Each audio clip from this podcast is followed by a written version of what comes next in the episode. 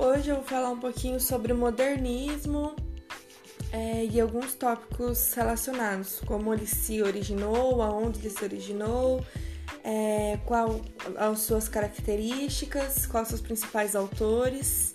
É, fica aí é, até o final para a gente descobrindo juntos.